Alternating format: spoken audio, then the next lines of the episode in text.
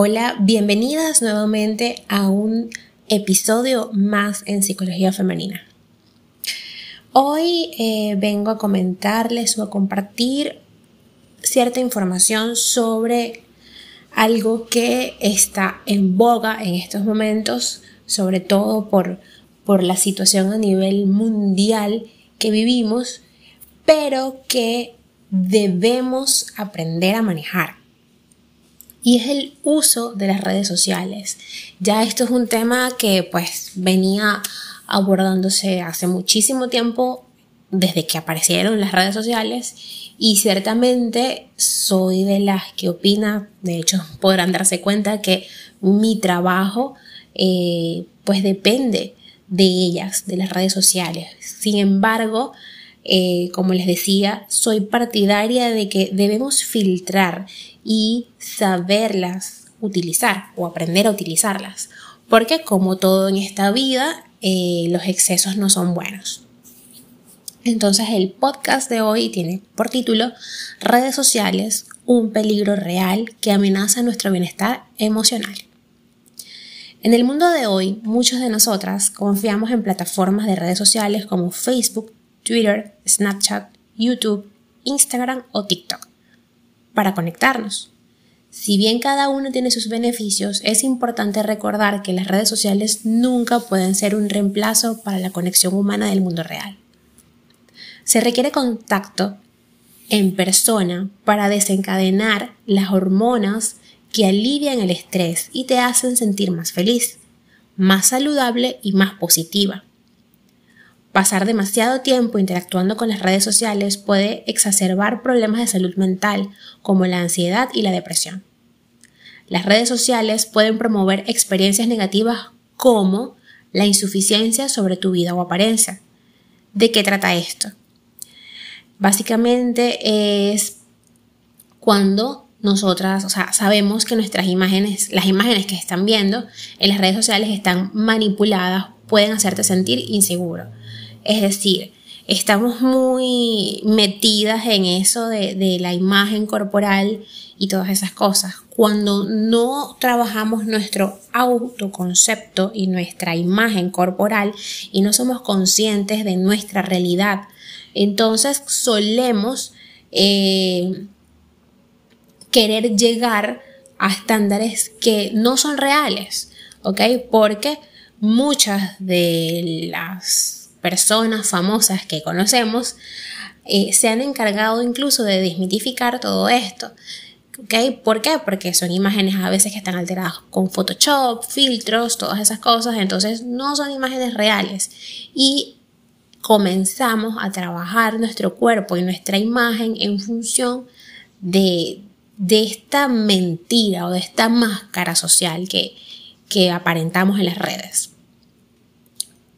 Otra eh, experiencia negativa que nos produce o que promueve el uso excesivo y no controlado, no consciente de las redes sociales es el miedo a perderse o el FOMO.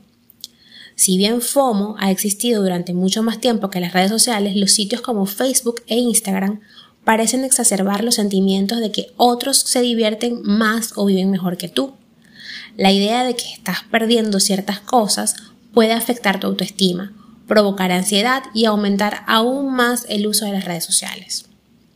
El aislamiento. Un estudio de la Universidad de Pensilvania descubrió que el uso elevado de Facebook, Snapchat e Instagram aumenta los sentimientos de soledad. Por el contrario, el estudio descubrió que reducir su uso puede hacernos sentir menos solos y aisladas, mejorando la sensación de bienestar general. Depresión y ansiedad. Disfrutamos del contacto cara a cara. Nada reduce el estrés y mejora nuestro estado de ánimo que el contacto cara a cara con alguien que se preocupe por nosotras. El ciberbullying o el cyberbullying. ¿Ok? Esto es algo que está también pasando mucho, sobre todo que acá les estoy hablando de redes sociales que todos usamos y hay cierta aprobación social pero hay otras redes o aplicaciones que se utilizan y que no todo el mundo se atreve a decir que las utiliza, como lo son eh, redes sociales o aplicaciones para citas, ¿ok? Está Tinder, está Grinder y bueno, entre otras más. Y esas redes sociales o esas aplicaciones que se utilizan para citas o para conocer personas, hay como la funcionalidad o el fin de la aplicación es bastante explícito, ¿no? O sea, entras allí, quien abre una cuenta en Tinder es para conocer personas y pues en algún momento para tener algún encuentro, no solamente virtual. Entonces, eh, o sea, al tú entrar a esas aplicaciones, sabes a lo que vas. Y pues no hay tantos filtros como puede haber en las que ya les he mencionado anteriormente. Entonces, el cyberbullying puede estar presente tanto en redes sociales socialmente aceptadas como en las que no tanto. ¿Ok? Alrededor del 10% de los adolescentes informan haber sido intimidados en redes sociales y muchos otros usuarios están sujetos a comentarios ofensivos. Ahorita, sobre todo con esta ventana que tenemos, que es eh, el Internet y todas estas redes sociales, la sensibilidad en las personas ha aumentado, ha crecido. ¿Ok? Entonces, eh, es válido que yo dé mi opinión sobre algún tema, sin embargo, no está bien, no es aceptable que yo ofenda porque yo difiera de la idea de la otra persona, la ofenda, la humille o incluso llegue a intimidarla. Y eso se ha visto mucho, ¿ok? Porque estamos en un momento actual muy sensible, entonces tenemos que cuidar nuestra palabra. Recuerden los cuatro acuerdos que siempre les he hablado de ellos en, en todas mis publicaciones. A cuidar las cosas que decimos, a pensar un poco más antes de hablar, a conectar, como les digo siempre, desde la asertividad cuando yo necesite o quiero eh, transmitirle una idea o mi pensamiento, mi creencia a alguien, debo hacerlo desde mí y no desde la ofensa, desde la humillación o, desde la crítica.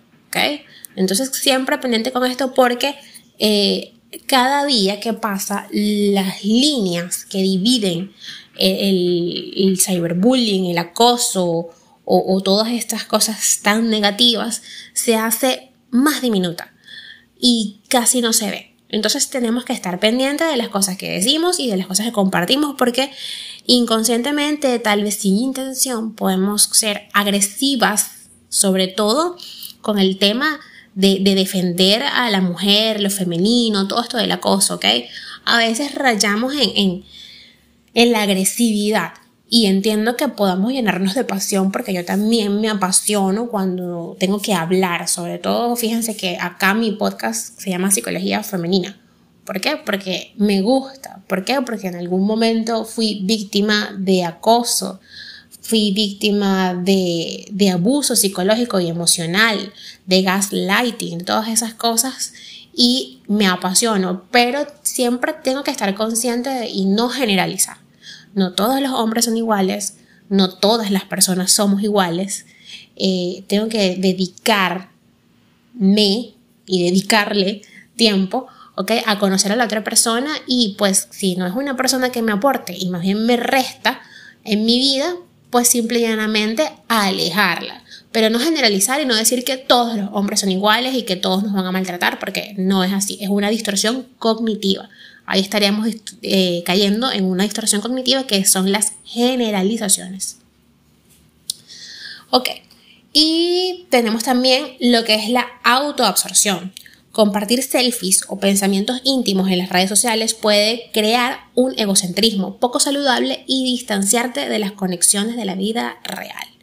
¿Ok? Porque estoy pendiente del ángulo, donde me veo más delgada, la luz, que no se me vean las espinillas, que no se me vean los poros, tengo que sacarme las cejas, o sea, un montón de cosas. No se crean que yo también paso por eso, porque para poder grabar un video y subirlo, entonces empieza esa voz y ese autosabotaje, que no te ves bien, que cuidado con el cabello, y pues ya al final digo, ay no, a lo natural, orgánico, así como hago también mis, mis podcasts eh, porque soy una persona, un ser humano común y corriente que eh, trabaja e intenta todos los días trabajar en, en su bienestar emocional, que es al final lo que nos queda, chicas.